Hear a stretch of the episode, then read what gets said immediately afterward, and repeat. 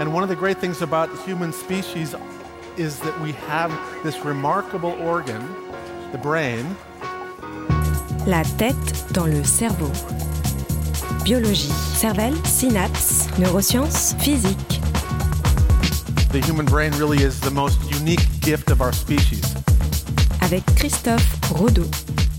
La différence faite entre les connaissances possédées et inconnues pourrait être flouée par l'utilisation d'Internet.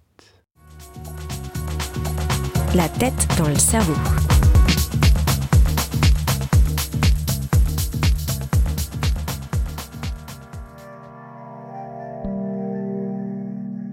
Personne ne peut tout savoir. Néanmoins, il est tout de même possible de surmonter cette limite. Pour ce faire, il suffit de s'appuyer sur les connaissances des autres. En puisant dans les connaissances que chacun possède, il est possible de s'enrichir de bien plus d'informations que celles que nous maîtrisons personnellement. Ainsi, personne n'a besoin de tout savoir. Nous avons seulement besoin de faire la différence entre les connaissances que nous possédons et celles que nous ignorons et de savoir qui est la personne qui sait ce que nous cherchons. C'est par ce partage de connaissances qu'il est ainsi possible de repousser les limites de notre seul niveau de savoir. Mais le fait que depuis le dernier quart de siècle, cet autre ne soit plus forcément humain, peut-il poser problème?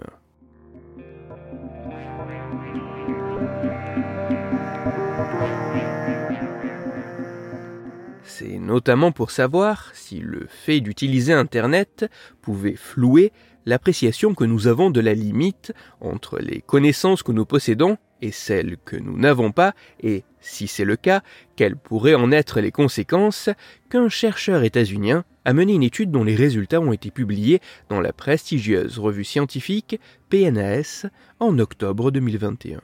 Pour ses travaux, le scientifique a effectué plusieurs expériences sur, au total, plus de 1900 participants.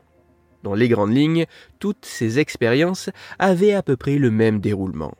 Tout d'abord, chaque volontaire devait répondre à des questions de culture générale. Pour ce faire, la moitié de ceux-ci pouvaient utiliser Google, alors que l'autre moitié des participants devait se contenter de leurs propres connaissances personnelles. Puis, dans un second temps, les volontaires étaient soumis à une batterie de tests visant notamment à identifier à quel point ils étaient capables de distinguer plus ou moins correctement les connaissances qu'ils possédaient réellement et celles qu'ils avaient récupérées sur Internet, ou encore quel était le niveau de confiance qu'ils avaient quant à leur capacité de répondre correctement à de nouvelles questions sans l'utilisation d'Internet.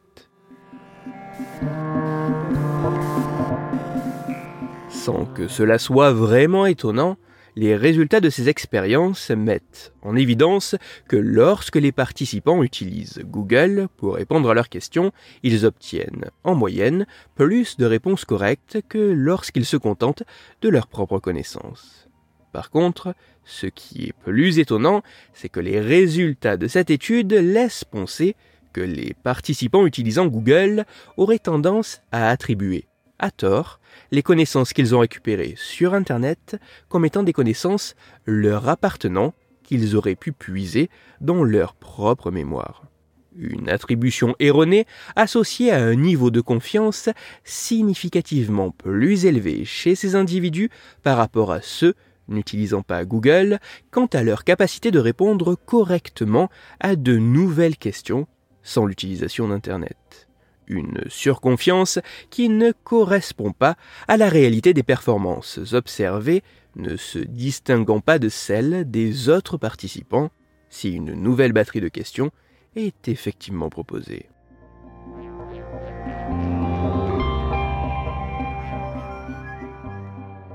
Même si ces résultats demandent à être approfondis par d'autres scientifiques sur davantage d'individus et dans des contextes plus causaux et divers, il se pourrait que l'utilisation d'Internet puisse nous tromper quant à la différence existante entre les connaissances que nous possédons en mémoire et celles que nous ignorons mais que nous avons récupérées autre part, nous donnant ainsi l'impression d'avoir plus de connaissances que ce que nous avons réellement.